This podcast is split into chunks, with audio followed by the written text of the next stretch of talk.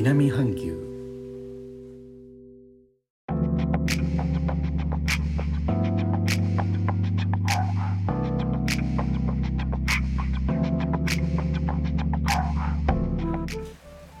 インドネシアから高野です。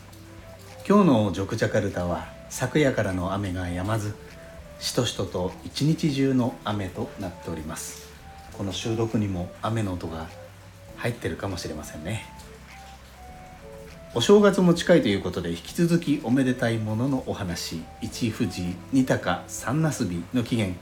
どうしてこういうふうに言われるようになったのかについては諸説あるようです。例えば富士は日本一の山。鷹は賢くて強い鳥。那須はことをなすということでいろいろとご紹介してまいりましたが。ちなみにジャワでは初夢というのはないそうですがこちらジョクジャカルタではらしいですね。王様に会う夢は縁起が良いとされるようです。王宮を中心とした古都古い都宮廷文化の残る町らしいお話ですね。さて11月2日にスタンド FM の利用を始めさせていただいたので間もなく2ヶ月目になりそうです。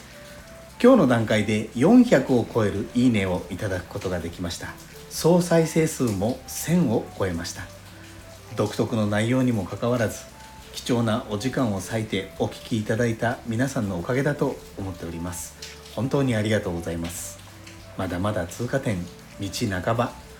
今後も試行錯誤チャレンジを続けていきたいと思います。引き続きご愛顧いただけましたら幸いです。最後までお聴きいただきありがとうございます。レターコメントもお待ちしております。インドネシアから高野でした。それではインドネシア語でのご挨拶。またお会いしましょう。参拝順パラキ